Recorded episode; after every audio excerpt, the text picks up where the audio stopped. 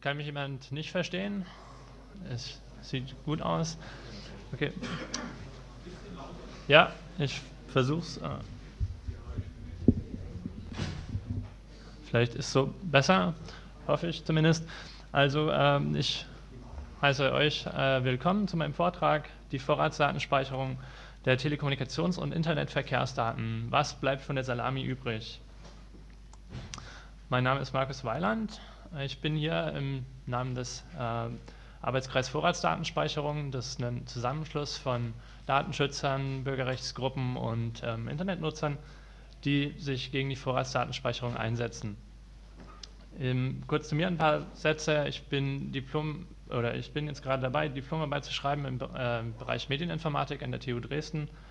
Äh, ich habe ein paar Kurse oder ich habe einige Kurse im Bereich Datenschutz, Datensicherheit belegt bei Professor Pfitzmann an der Uni, der ja durchaus bekannt ist. Und ähm, im Herbst zusammen mit dem Studentenforum Dresden und Bürgernetz Dresden einen Informationsabend zur Vorratsdatenspeicherung durchgeführt, bei dem zwei Landesdatenschutzbeauftragte anwesend waren. Und ähm, jetzt setze ich mich eben im Arbeitskreis weiter gegen die Vorratsdatenspeicherung ein. Eigentlich sollte heute Abend äh, oder heute Nachmittag besser gesagt äh, Werner Hülsmann vom Arbeitskreis den Vortrag halten. Äh, der ist leider verhindert, deshalb habe ich das jetzt übernommen. Und ja, ich möchte meinen Vortrag ähm, folgendermaßen gliedern. Erstmal eine kurze Einführung nochmal geben, damit alle auf demselben Stand sind. Ich weiß nicht, wer hier sich schon auskennt mit der Vorratsdatenspeicherung. Vielleicht mal kurze Meldung, wer da schon recht gut Bescheid weiß. Okay, also ein Viertel würde ich jetzt sagen, grob geschätzt. Ähm, dann nochmal den Stand der Dinge erklären. Es hat, tut sich da relativ viel äh, zurzeit in dem äh, ganzen gesetzlichen äh, Rahmen. Und danach möchte ich auf die Maßnahmen eingehen, die man so als Bürger noch ergreifen kann, um dagegen vorzugehen. Und später vielleicht am Ende noch ein paar Ideen auch vom Publikum aufnehmen von euch.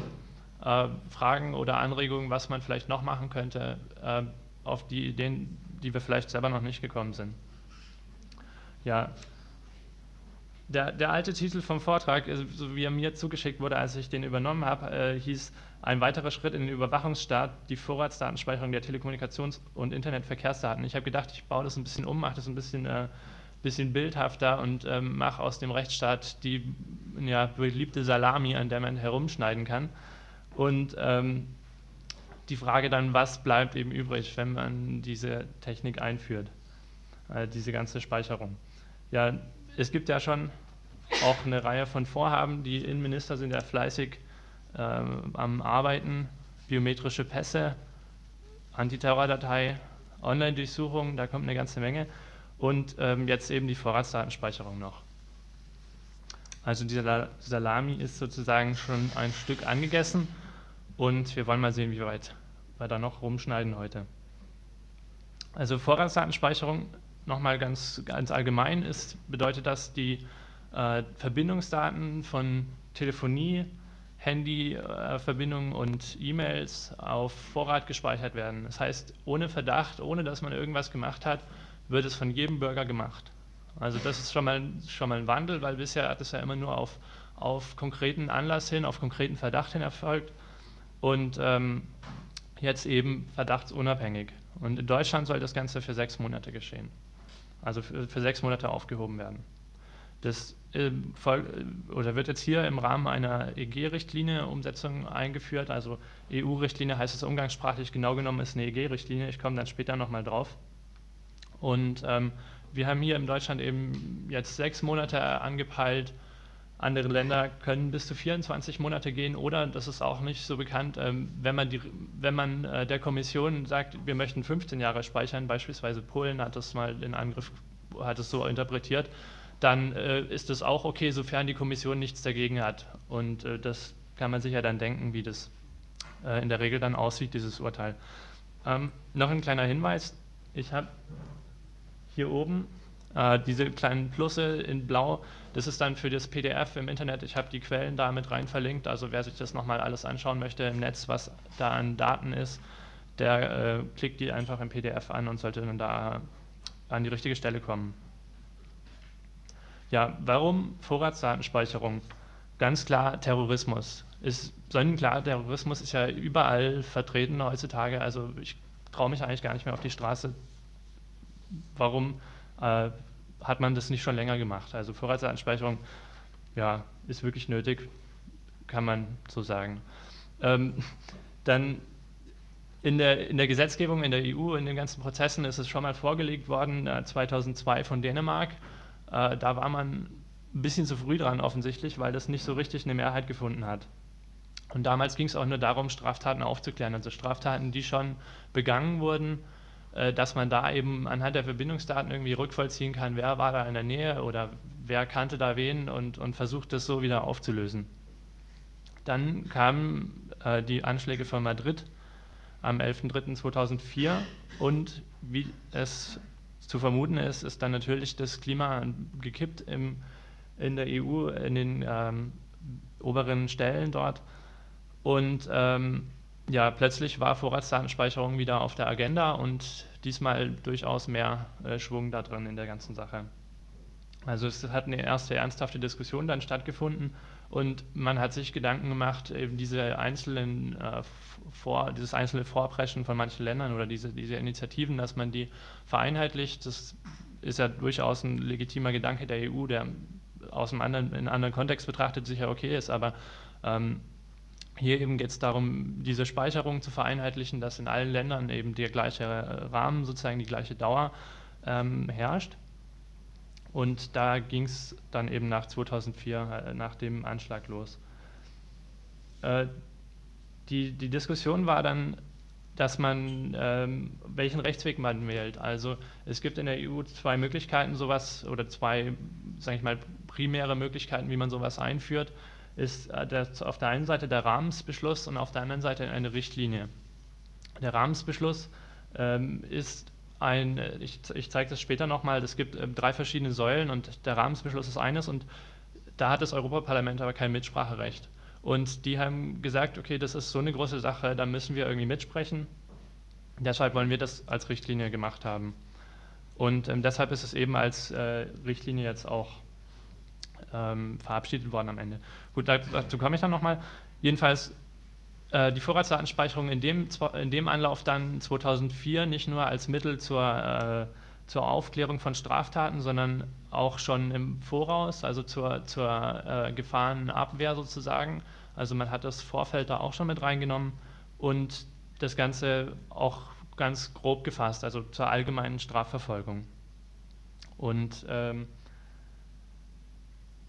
ja, eben heute, wie gesagt, Prävention als, als Thema.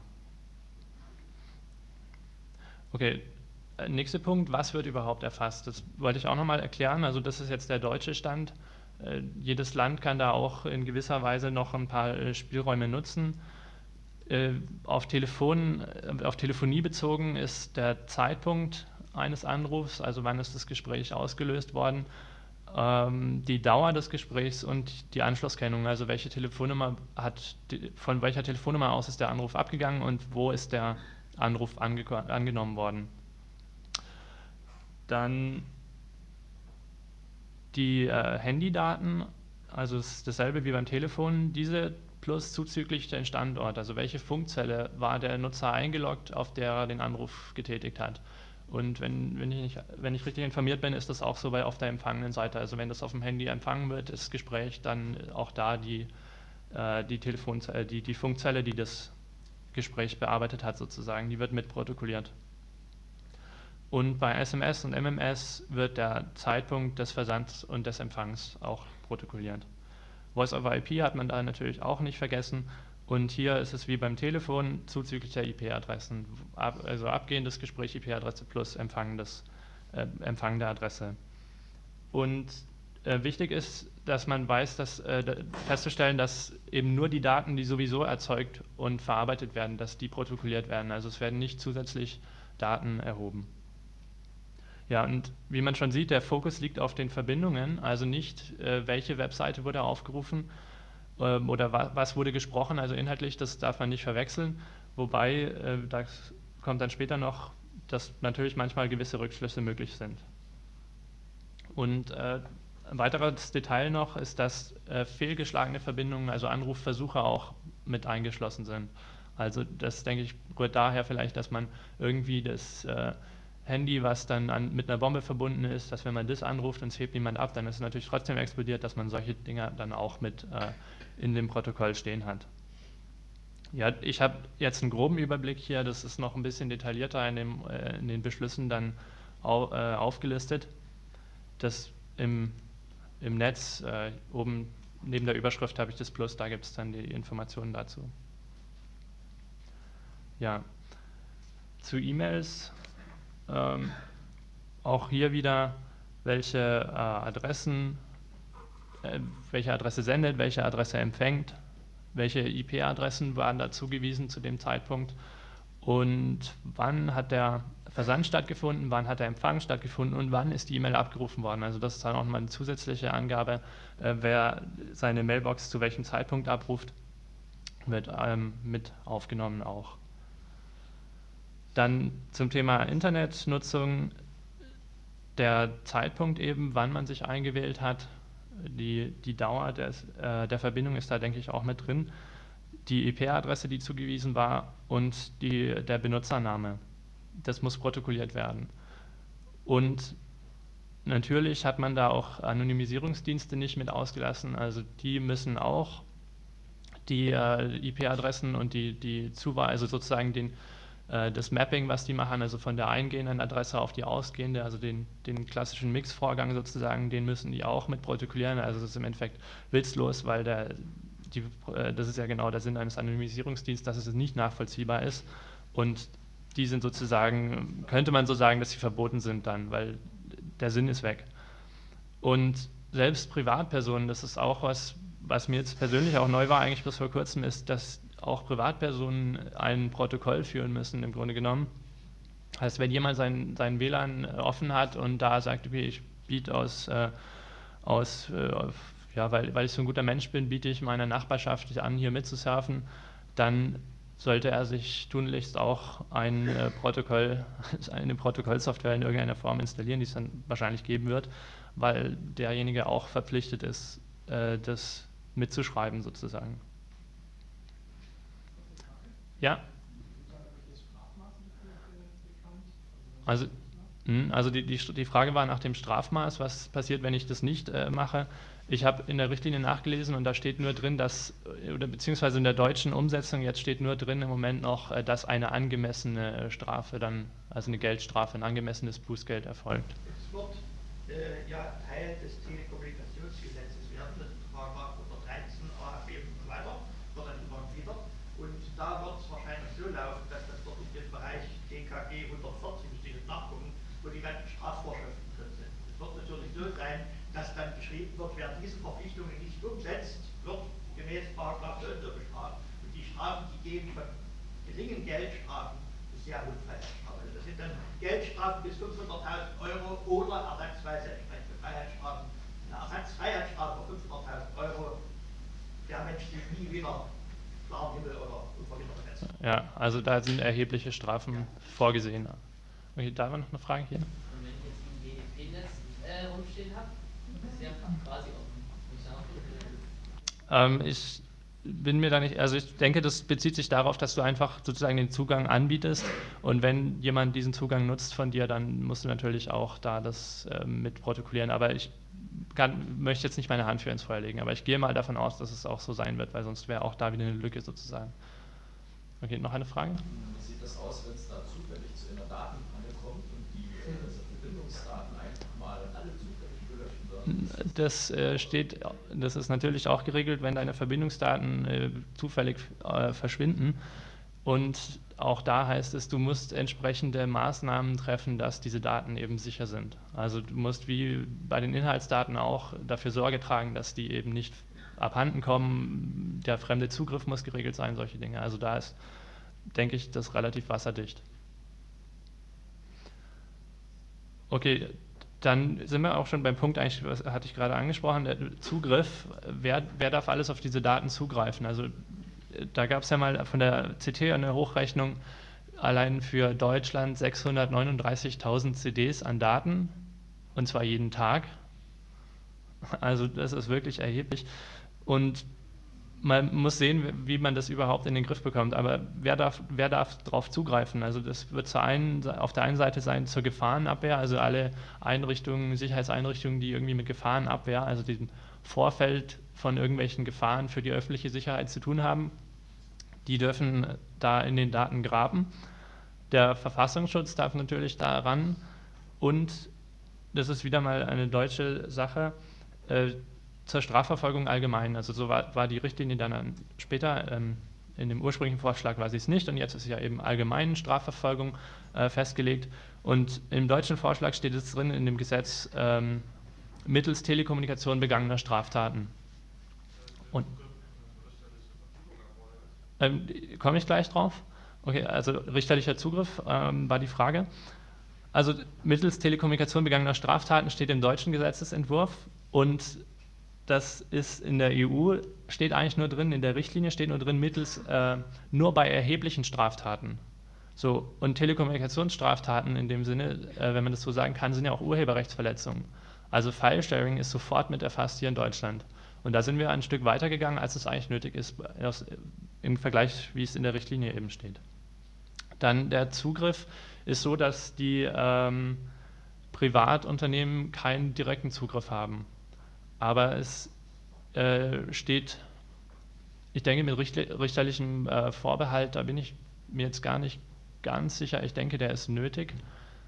Ähm, jedenfalls, der wichtige Punkt ist eigentlich, dass die, äh, dass die Privatunternehmen da nicht direkt graben können. Das war auch eine Weile in der Diskussion und ich glaube, dann wäre es äh, wirklich schon ein gutes Stück zu weit, wenn man das erlauben würde.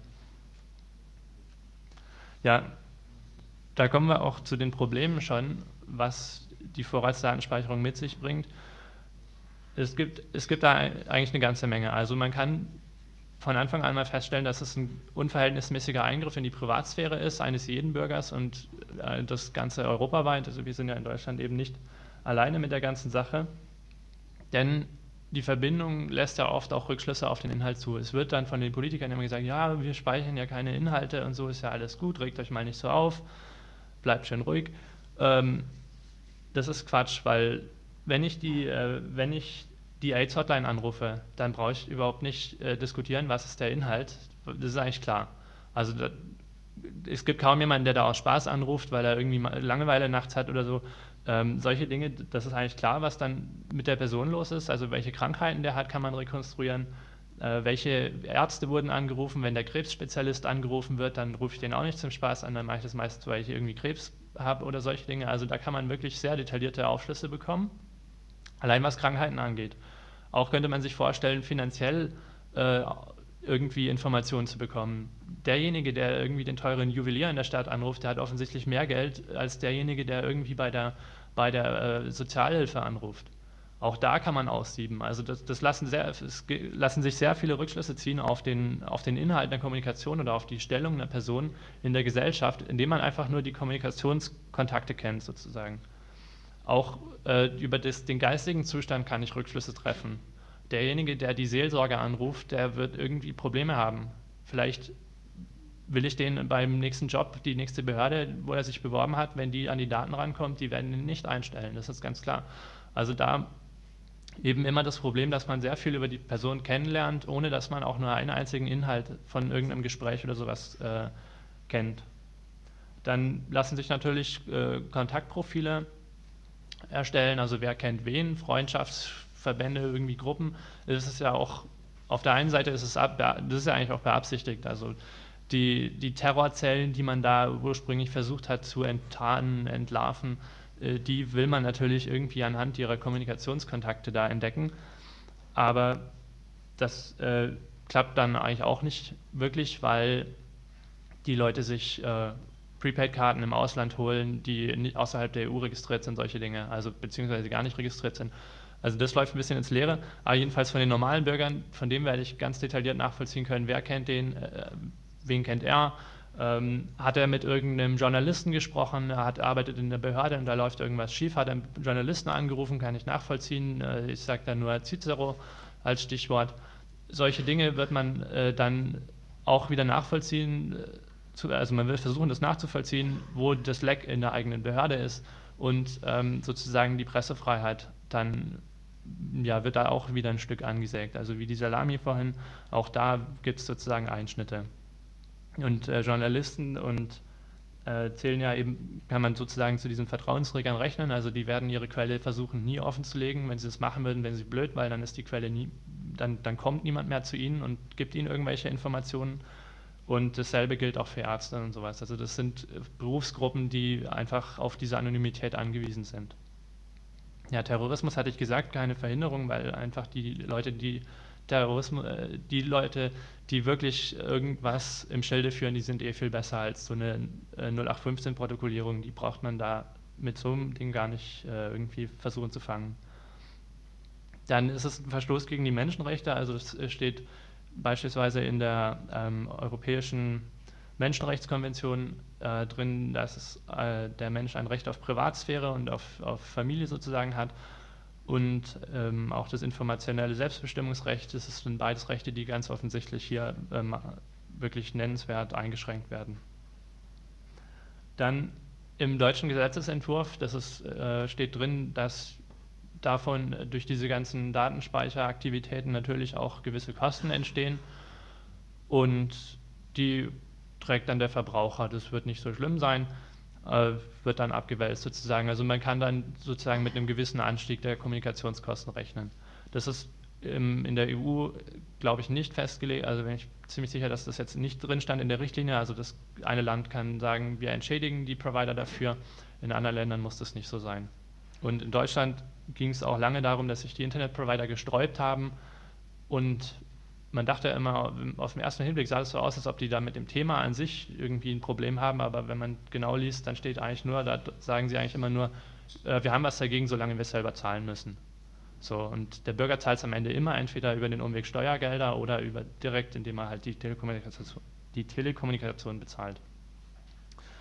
So, dann Nächstes Problem, Function Creep. Ich äh, hatte gestern schon einen Vortrag gehört zur Videoüberwachung. Äh, sehr interessant auch da, wie sich so ein System verselbstständigen kann. Also einmal angefangen mit Überwachung, dann, dann landet man automatisch bei mehr, weil man dann erkennt, okay, da gibt es noch Löcher, also baut man das aus.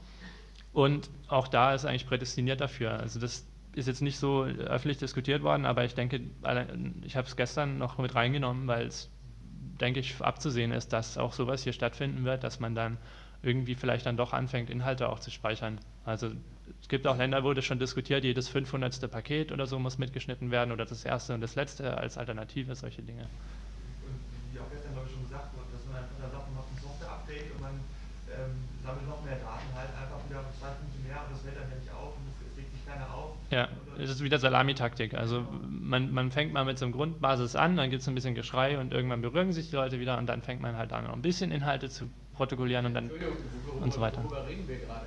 Welche Daten außer den Inhalten soll man denn noch mitschneiden? Ne, man kann ja anfangen, erstmal wenig Inhalte zu speichern, also so jedes 500. Paket, wenn man dann einfache Mittel verwenden kann, äh, um das zu umgehen, dann, dann fängt man an, okay, dann muss halt einfach jedes 20. Paket mitgeschnitten werden. Also so in der Richtung kann man das sehen. Also klar, Inhalte, dann ist Schluss, mehr, mehr gibt es nicht, aber es ist eben noch nicht angedacht, dass man die kompletten Inhalte aufzeichnet. Und man kann es da eben schrittweise vorantreiben. So, also halt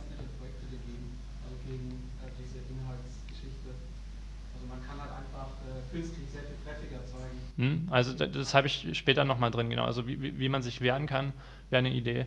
Eben ähm, selbst einfach Unsinn, äh, Zufallsdaten in, ins Netz zu schicken, um seinen eigenen echten Traffic da zu, zu verstecken sozusagen. Ja, jedenfalls Vorratsdatenspeicherung sägt dann nochmal ein ganz ordentliches Stück runter. Und ja, wir sollten eben uns Mühe geben, dass es noch verhindert werden kann, denn es ist noch nicht alles in trockenen Tüchern. Nochmal kurz zur EU-Richtlinie, also der Stand der Dinge ist da eben, dass es die Richtlinie an sich abgesegnet ist, die ist durch.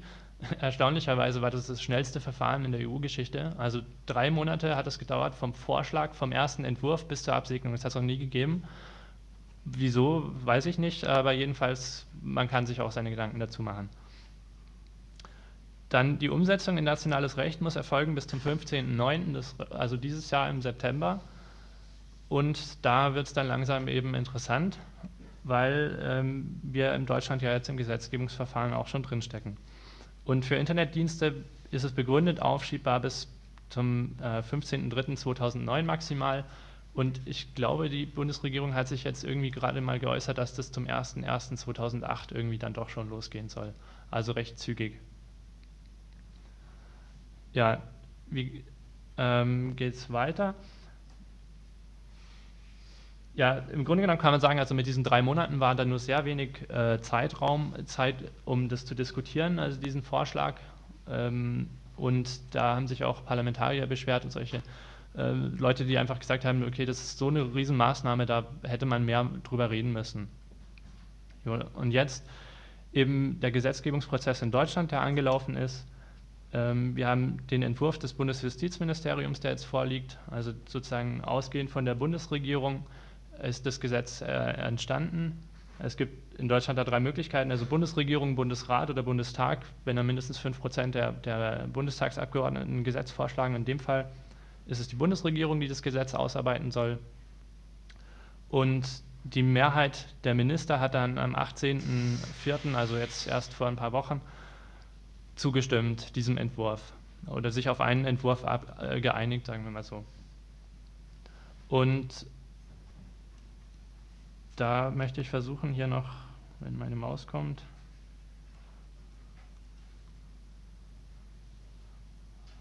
ein paar Fotos zu zeigen. Also es gab dann eine Kunstaktion vom äh, Arbeitskreis Vorratsdatenspeicherung dazu.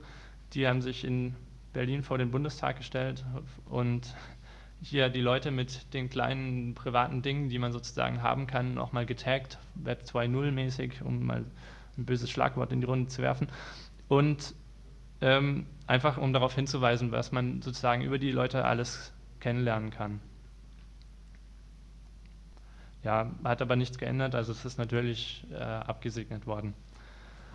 So, jetzt liegt das Ganze als Stellungnahme im Bundesrat und das Problem dort ist, dass ist so Konsens, oder das hat mir äh, der ähm, Patrick Breyer vom Arbeitskreis ges gesagt, die Länderinnenminister haben da sehr großen Einfluss. Und das sind natürlich Leute, die gerne diese Überwachung hätten. Das heißt, im Bundesrat ist da eigentlich wenig Widerstand zu erwarten. Also im Grunde, äh, andersrum gesagt, da ist eigentlich eher eine Verschärfung zu erwarten. Ähm, ist eine Frage? Ja. Noch eine Anmerkung, also ich habe jetzt ähm, gehört, dass äh, unter Umständen der Bundesrat gar nicht mit entscheiden muss. Dass die Bundesregierung noch, noch am Überlegen ist, ob es da, weiß nicht genau, wie das technisch funktioniert, hm. aber dass, dass sie da noch Überlegen sind, das vielleicht sogar ohne Bundestag entscheiden. Also äh, ob der Bundesrat überhaupt mitentscheiden soll, ich wenn ich mich jetzt richtig informiert habe, ich habe versucht, mich möglichst ausführlich zu informieren über die Gesetzgebungsprozesse in Deutschland und ich habe gleich noch eine Grafik dazu auch. Ähm, ich denke, dass das nicht möglich ist, dass man da drum herum kommt. Also es ist die Info habe ich ähm, von jemand aus dem äh, saarländischen Wirtschaftsministerium, okay. ähm, dass da jetzt, jetzt irgendwie die ähm, Länderminister sich jetzt da bei Ihnen noch informieren wollen, mhm. aber dass unklar wäre, ob diese Info überhaupt nötig ist. Also die Länderinnenminister wollen sich noch informieren und ja, also Feedback sozusagen von, von der ähm, Telekommunikations- und äh, Internetindustrie, Okay. Ähm, äh, wüsste ich jetzt nicht, äh, Sekunde. Also es gibt ja dann später im, im Bundestag auf jeden Fall nochmal Überarbeitungsmöglichkeiten. Vielleicht läuft das so parallel dazu. Ähm, dann war hier hinten noch eine Frage erstmal.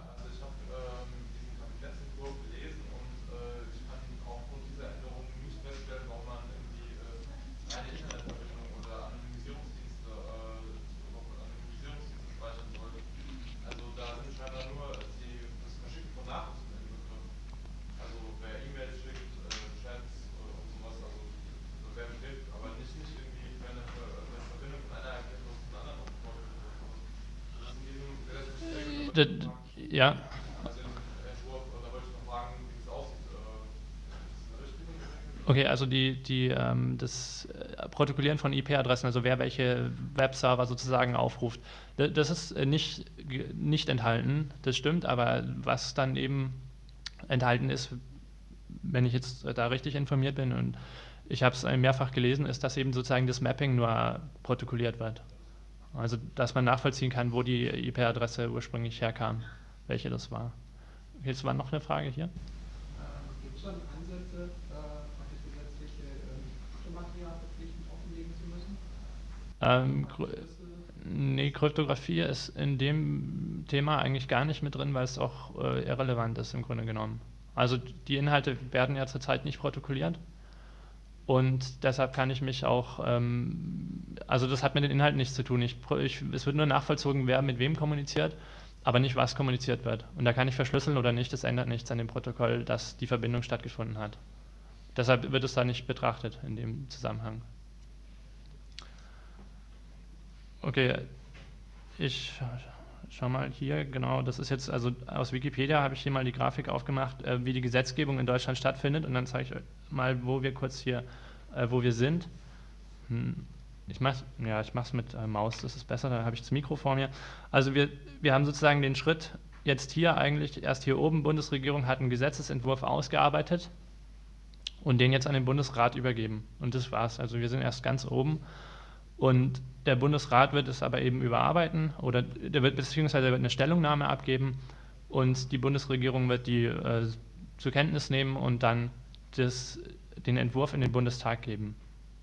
Dort gibt es dann äh, drei Lesungen, drei Beratungen Und äh, dort werden die Bundestagsabgeordneten natürlich auch die Empfehlung äh, oder diese Stellungnahme aus dem Bundesrat im Hinterkopf behalten und dann entsprechend sich äh, vielleicht dann ein paar Änderungen noch einfallen lassen. Und es wird auch zumindest da, das positiv zu sehen, eine Sachverständigenanhörung zu geben. Also es gibt so Untergruppen, äh, so, so, kleine Treffen sozusagen, habe ich mal nachgelesen. Das sind so 10 bis 15 Abgeordnete, die sich in so einem Ausschuss dann nochmal treffen und dann da auch Sachverständige anhören. Also das war neulich auch der Fall, wo als Professor Pitzmann in, in Berlin war, Bezug auf biometrische Pässe, äh, war das auch so ein Ausschuss. So, der Bundestag äh, segnet sozusagen dieses, diesen Entwurf irgendwann ab nach den drei Lesungen und dann geht es wieder an den Bundesrat. Und der Bundesrat hat sowieso maßgeblich Einfluss genommen darauf. Das heißt, da wird es eigentlich keinen Widerstand geben. Heißt, Vermittlungsausschuss brauchen wir nicht. Da ist die Grafik hier ein bisschen ähm, zu detailliert, also dieser ganze Teil hier fällt weg. Und sobald es eben hier durch den Bundesrat ist, sind wir schon hier unten bei dem Gesetz, was von der Bundesregierung und vom Bundespräsidenten gezeichnet werden kann. Und dann haben wir die Vorratsdatenspeicherung. Also es ist, es ist recht weit oben. Diese drei Lesungen sind eben noch interessant. Bundesrat wird eben kaum was kommen und Bundestag wird es wahrscheinlich auch am Ende absegnen, weil die Große Koalition maßgeblich eigentlich eher für sowas äh, zu haben ist. Und deshalb muss man jetzt sehen, wie man das noch verhindern kann.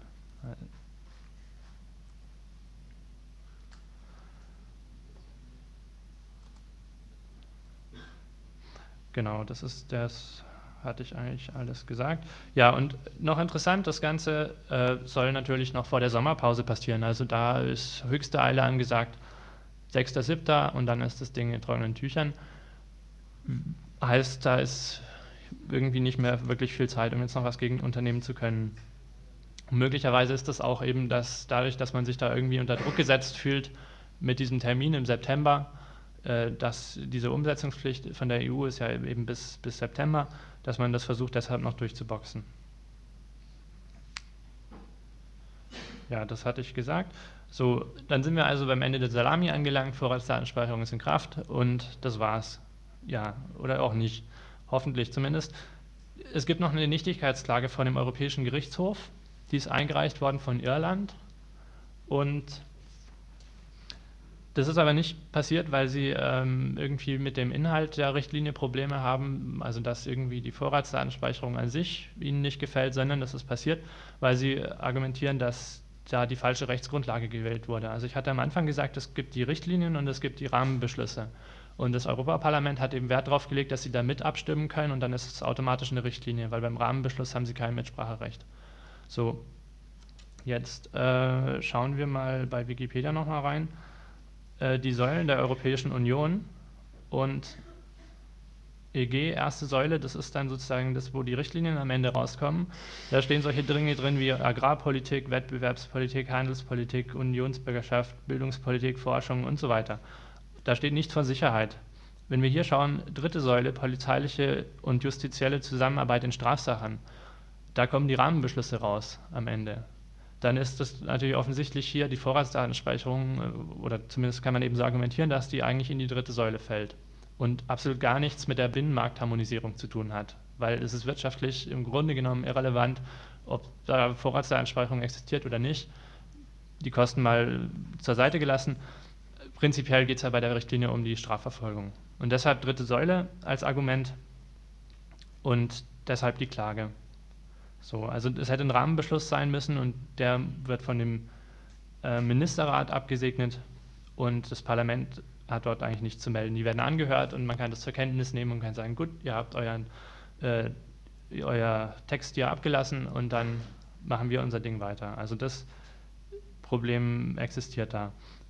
Aber, und das muss man dazu sagen, es gab bei diesem Anlauf, ähm, in, bei dem ersten Anlauf nach den Madrider Attentäten, Attentaten gab es äh, keine Mehrheit im Ministerrat. Also die haben sich nie geeinigt, das muss einstimmig passieren. Und die haben es nicht geschafft, sich irgendwie zu einigen auf eine Regelung, die sozusagen für alle gelten soll. Das heißt, die, äh, dass es da so ganz äh, problemlos durchläuft, kann man auch nicht erwarten. Also zumindest, ähm, das ist da eine gewisse Hoffnung in der Sache. Weil ähm, sobald die Klage erfolgreich ist, wird es ziemlich sicher dann nochmal als Rahmenbeschluss äh, also in Angriff genommen werden, das ganze Projekt. So, die Klage ist nämlich aussichtsreich. Also es gab dieses Urteil zu dem Fluggastdatentransfer, das äh, kennen sicherlich die meisten auch hier, also dass diese äh, Größenordnung 40, 43 oder sowas ähm, Passagierdaten übertragen werden an die USA, wenn man in einem Push-Verfahren, wenn man äh, in die USA fliegt. Und da gab es das Urteil dass äh, das nicht gültig ist, weil das auch über äh, die falsche Rechtsgrundlage geschehen ist. Und beziehungsweise das, das Urteil hat eigentlich gelautet, dass äh, die, die EU keine Zuständigkeit in diesem Bereich hat, also öffentliche Sicherheit und Strafverfolgung in der ersten Säule ist eben, ist eben nicht in Ordnung, was mit dem Binnenmarkt nichts zu tun hat. So, und die ähm, Klage Irlands wird voraussichtlich ähm, Ende 2007 frühestens bearbeitet werden.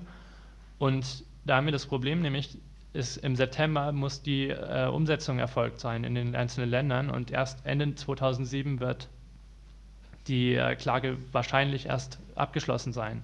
So, und wir in Deutschland sind natürlich so schlau und machen äh, und sagen, es gibt diese Klage gar nicht, wir ignorieren die, wir machen erstmal unser Gesetz und dann schauen wir mal weiter.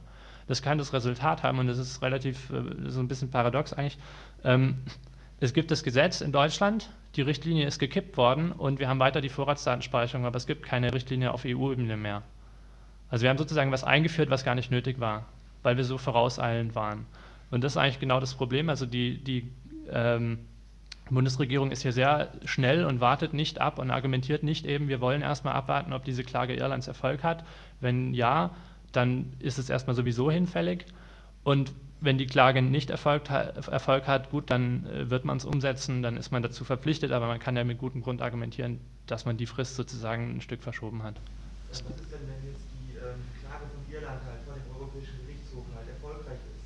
Könnte hm. man da nicht auch gegen die Bundesregierung klagen, beziehungsweise gegen die Vorratsdatenspeicherung und sagen, das ist hinfällig?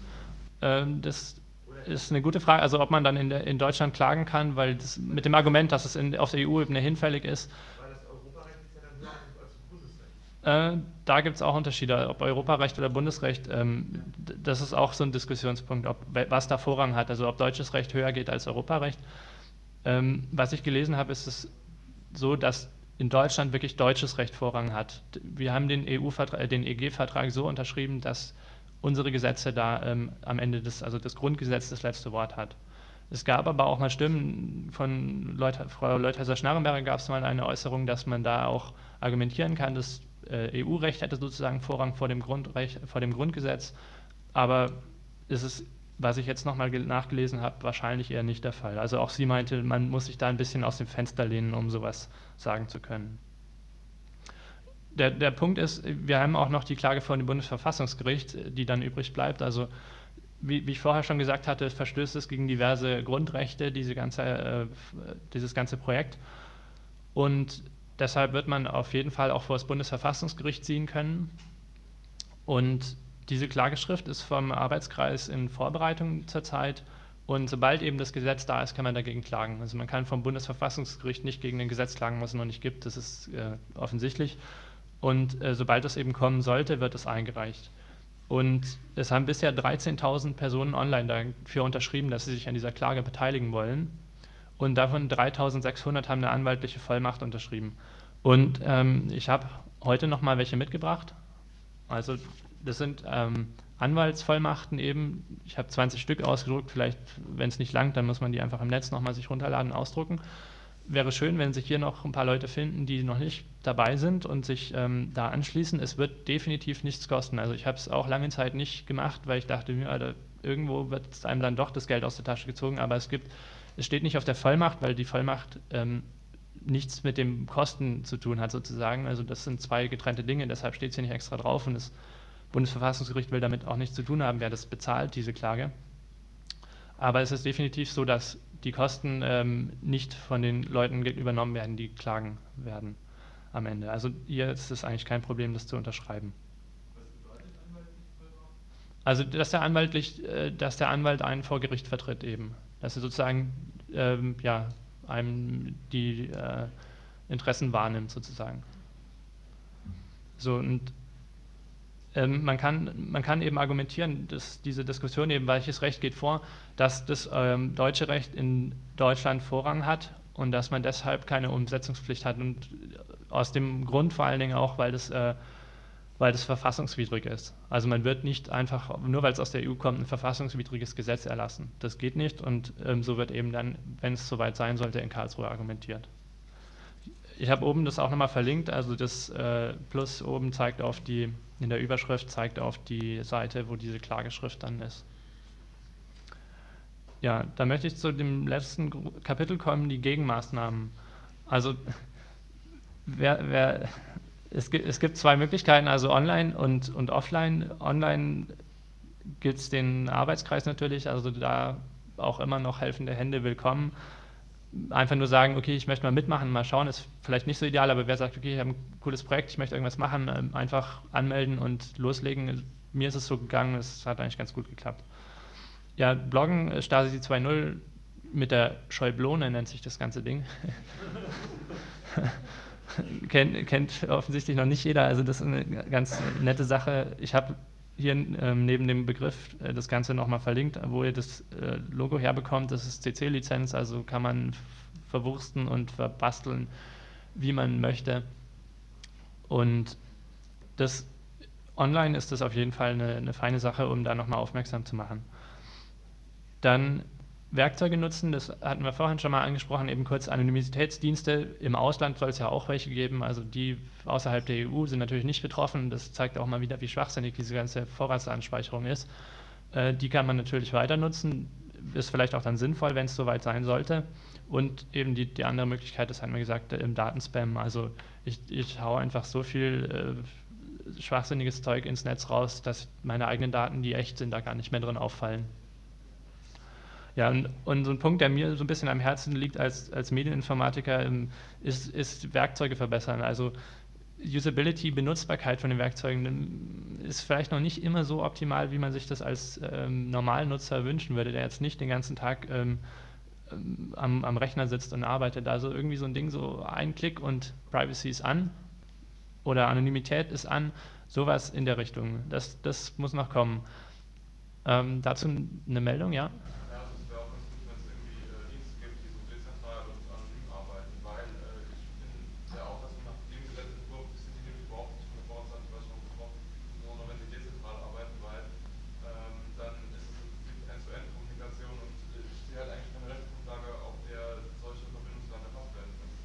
Also dezentrale Dienste als, als Lösung vielleicht. Genau, das wäre auch eine, eine, ein Ansatz. Hm, das, das, das, das ist, äh, ja, das, das kann man sicherlich als Problem haben. Die Frage ist vielleicht, wie sehr wird man als Privatnutzer da, also ich hatte vorhin auch gesagt, man muss die WLAN-Hotspots eigentlich protokollieren. Ich, ich, weiß es nicht, also das, das ist ein bisschen zu detailliert. So genau kenne ich mich dann in dem Punkt nicht aus. Also man müsste.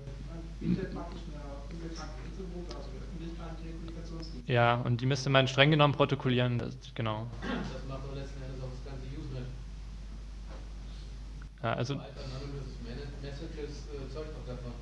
Ja, also ich, wenn, wenn diese Dienste auch, so ein, so, ein, so ein dezentrales System muss ja nicht nur zwingend in Deutschland, sich auf Deutschland beschränken. Und wenn man da ausländische Knoten mit drin hat, dann kommt man vielleicht davon, weil man einfach irgendwo untertaucht in der Masse sozusagen. Also wie, wie das dann auch in der Praxis aussehen wird, ist denke ich auch ein Punkt, der noch nicht, noch nicht wirklich fest ist. Also das Ganze ist sowieso in vielen Punkten noch nebulös, wie das in der Praxis dann aussehen soll. Die, die sind erstmal froh, sozusagen, wenn sie ihre Richtlinie und ihre Gesetze überhaupt durchbekommen dass, dass das mal auf Papier steht. Und das, das muss man dann, denke ich, sehen, wenn es soweit ist. Aber jedenfalls insgesamt kann man trotzdem sagen, die Werkzeuge sollten da noch besser werden. Ja, Offline-Gegenmaßnahmen. Ähm, es muss überhaupt das ganze Thema mal äh, offline in der echten Welt sozusagen mehr diskutiert werden. Also die Verfassungsklage ist ein Weg und dann so kleine Demos, Kurzaktionen oder sowas, wie ich vorhin gezeigt hatte mit dem Pfeilen, das ist sicher eine andere Möglichkeit. Also bei mir war es so der Fall, einfach loslegen, einfach machen. Müssen nicht große Dinge sein, also viele kleine Aktionen sind immer noch besser als keine große. Also wer da irgendwie sich im Kopf vorstellt, da muss ich tausend Mann auf die Straße bringen und, und das schaffe ich nicht, also lasse ich es, das ist gar nicht nötig. Also es ist auch viel sinnvoller, einfach mal sich mit zehn Leuten hinzustellen und äh, jetzt habe ich das Bild gerade nicht, Sekunde. Ich muss das nochmal aufrufen.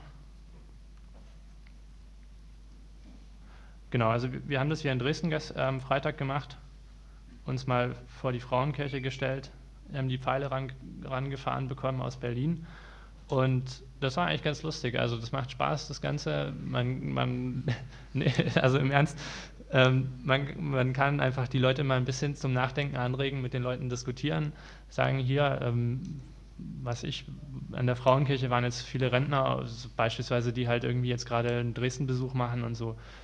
Da ist es sehr schwierig ranzukommen, aber wenn man sagt, ja, wussten Sie übrigens, dass man dann auch nachvollziehen kann, was Sie für Krankheiten haben. Und dann gab es dann manchmal so auch, okay, äh, oh. Also man, man, bekommt die Leute irgendwann alle wirklich so ein bisschen äh, zum Nachdenken. Und einfach so eine Sache ist mal, ist mal nett und, und besser als gar nichts. Also hier, man sieht es und ähm, ja, hier ist leider passend mit der Auflösung nicht, hier fährt ein Privatkopierer mit. ja, also einfach, einfach mal loslegen. Sowas ist, wie gesagt, einfach, das macht Sinn. Ah, ich habe das Bild hier auch drin, okay. Ja, dann, dann Street Art äh, Stasi 2.0 habe ich in dem Blog gefunden, hat irgendjemand in Berlin auf so einen äh, Glascontainer drauf gesprayt. Äh, das ist natürlich cool, wenn man das in der Stadt sieht. Also ich will das nicht zum Sprayen aufrufen, aber vielleicht äh, gibt es ja da Möglichkeiten, dass man sowas platziert.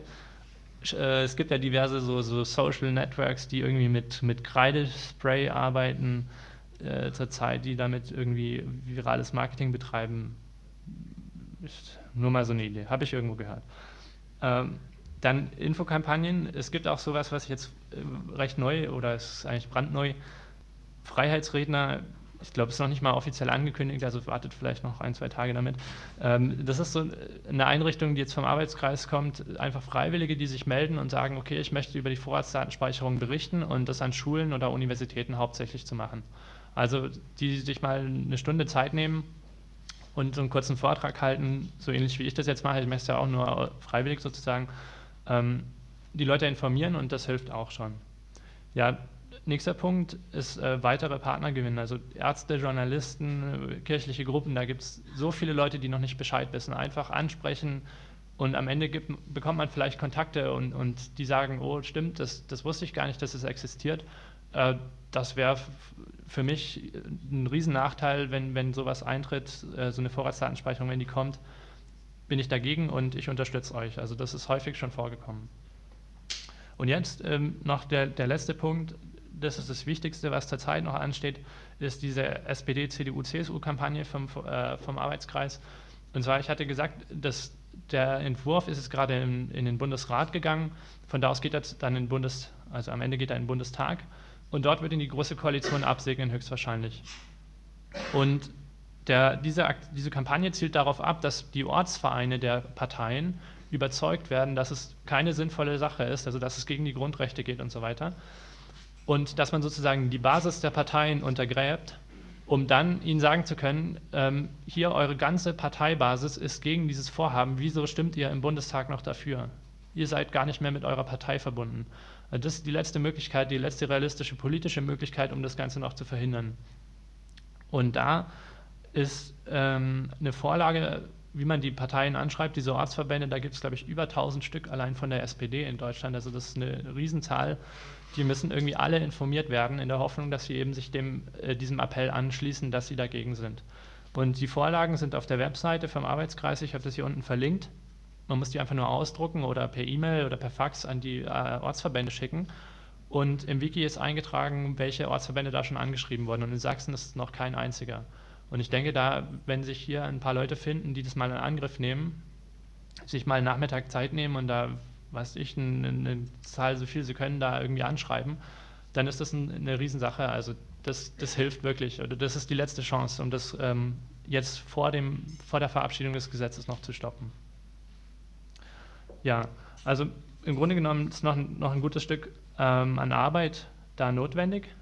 Und ja, damit wir nicht am Ende dann doch zum Messer greifen müssen, um äh, dem bitteren Ende zu wehren, wie es ähm, mein ehemaliger Innenminister, Landesinnenminister gesagt hat, ähm, wollte ich jetzt noch fragen, ob ihr vielleicht andere Ideen habt oder ja, ob es noch allgemeine Fragen gibt. Und mit dem Inhalt von meinem Vortrag bin ich dann erstmal soweit durch.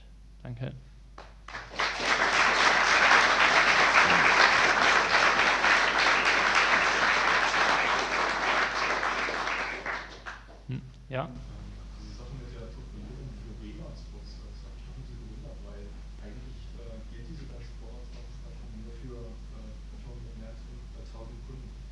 Ähm, also ob die, die äh, WLAN-Hotspots, die privaten, auch protokolliert werden müssen, weil es nur für Firmen gilt.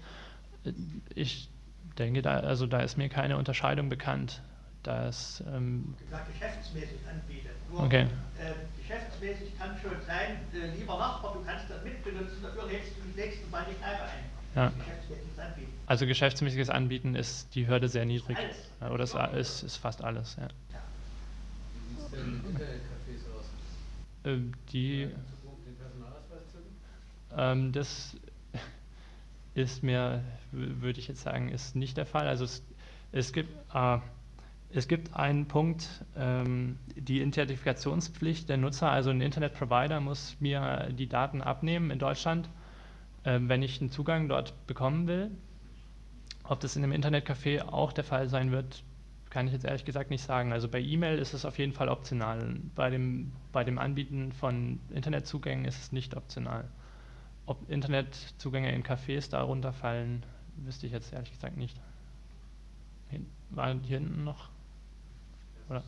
Also da gibt es ja noch das andere, wegen dass man sein WLAN verschlüsseln muss, wegen seinem Urteil.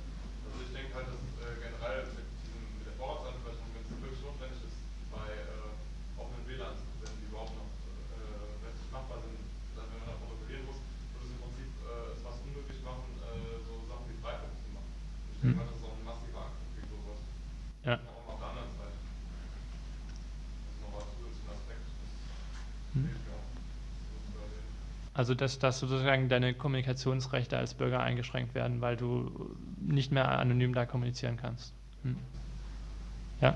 Also da, gibt es ja ähm, eine Möglichkeit als Teilnehmer das zu umgehen. Also man, man kann ja, äh, wenn man rein über Ethernet oder über WLAN ähm, Zugang kriegt, da stellt man einfach irgendwie eine zufällige MAC-Adresse ein und dann wird das nirgendwo auftauchen. Also dann äh, ist dann irgendeine MAC-Adresse da, aber die hat dann mit einem Gerät. Hm. Also sozusagen mit falscher Kennung äh, auf, auf Netzwerks. Low-Level-Netzwerkseite da sich einhängt. Meine, allein aus dem Grund ist diese ganze äh, Verordnung natürlich äh, auch vollkommen für die Füße, weil es halt kein. Ja, das ist ja auch der Punkt. Also die, die, irgendjemand, der sich wirklich damit auskennt, der wird es zu verhindern wissen, dass er da irgendwie in die, in die Netze reinfällt, Terroristen insbesondere.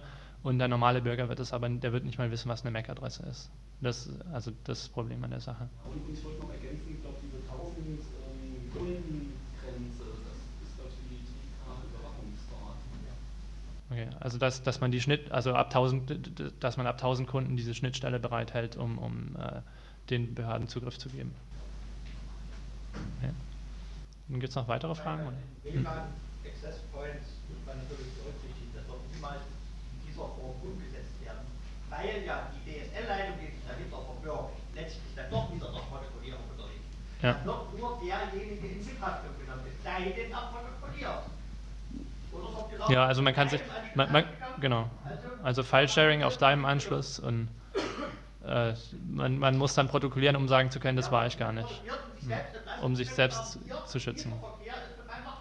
Hm. Ja, aber wo ich denke, was kann, kann man hinterher gar nicht mehr beweisen. Wenn ich meine Mac-Adresse selbst irgendwie Ja. kontrollieren Ja. kann, ich hatte eine zufällige äh, Äh, Mac-Adresse.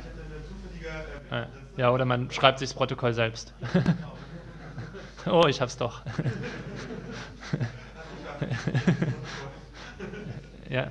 Aber nur weil ich nicht protokolliere, bin ich doch äh, nicht schon vorverurteilt. Also ja, die Strafverfolgungsbehörden würden sich dann eventuell an mich wenden. Solange es aber bei mir nichts finden, was, die, was den Vorwurf erhärtet oder beweisen würde, weil es war ja nicht anders. Naja, ähm, äh, du hast aber zumindest dann im schlimmsten Fall die Hausdurchsuchung erstmal am Hals. Und dann musst du erstmal sehen. Also die, die werden zuerst bei dir aufschlagen. Ja, da, hm. ja, also passieren kann ja im Endeffekt nichts. Na, also da, da wäre ich ein bisschen vorsichtig. Schau dir mal von, von Udo Wetter das äh, Video an vom, vom glaube ich, vom Kongress. Genau. Das, äh, wie, wie hieß das gleich? Sie haben das Recht zu schweigen. Also muss man bei Google Video schauen, geht eine Stunde, ist sehr aufschlussreich, was Hausdurchsuchungen angeht. Okay, also hier hinten in der, in der Mitte ist. Na, ja.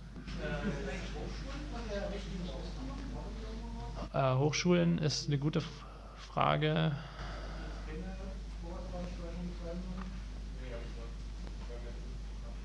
Ich, ich, ich habe es jetzt nicht irgendwo gelesen, also. Also tut mir leid, kann, ich- kann, ich, kann ich nicht beantworten. Ob, ja. Also die, die Unterscheidung ist noch nicht klar, wann, wann ist man sozusagen verpflichtet und wann nicht. Jetzt ist Uni für 40.000, Studenten, alles E-Mail, per, gestern. Also kann passieren, dass, dass eine große Uni auch dann entsprechend.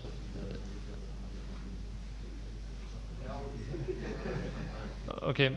Ähm, noch, noch eine Frage vielleicht? Oder? Wie sieht denn das dann beim Telefonverkehr mit äh, Firmen aus? Müssen die Firmen äh, protokollieren, wer wann welchen Telefonanruf macht? Weil im Zweifelsfall sieht man ja dann ähm, als, als Telefongesellschaft, Hm. sieht ja dann nur, ah, am Das ist irgendein Anschluss, Multiplex-Anschluss und- und-. Ähm, Okay, wie genau das darunter. Ich, das, ist, das sind eben diese Punkte. Das, ist, das steht, es sind sehr viele Dinge, die sind einfach noch sehr schwammig in, dieser ganzen, in diesem ganzen Entwurf. Da, Die sind definitiv so Geschäftsmittelanbieter. Eine Firma, die ihre Nebenstellenanschlüsse den Mitarbeitern zur Verfügung stellt, tut das geschäftsmäßig.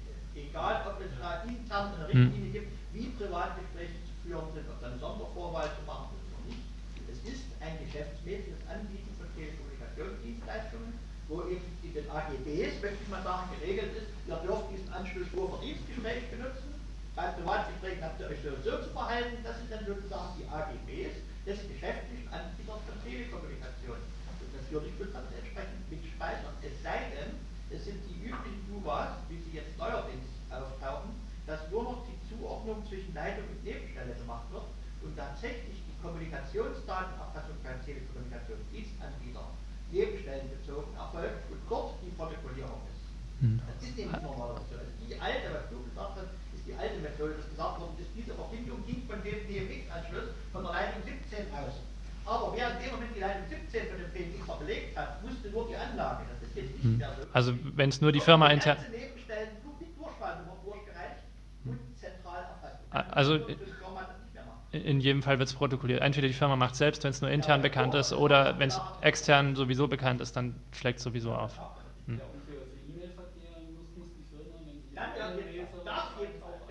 Ja, ja. Also E-Mails auch. Hm. Okay, vielleicht doch noch eine. Ja, wie ist es bei internen Verkehr innerhalb einer Firma oder innerhalb einer Universität, bei interner Kommunikation, wenn ich jetzt bloß Kollegen Muss nicht anders werden. Hm. Also intern, interne Kommunikation nicht. Okay. Gut, dann ähm, ja, vielen Dank für die Aufmerksamkeit nochmal. Und das, der Vortrag auch steht dann im Netz, wegen den Links und so, wer das nochmal sich anschauen will. Und ja, das war's dann. Vielen Dank.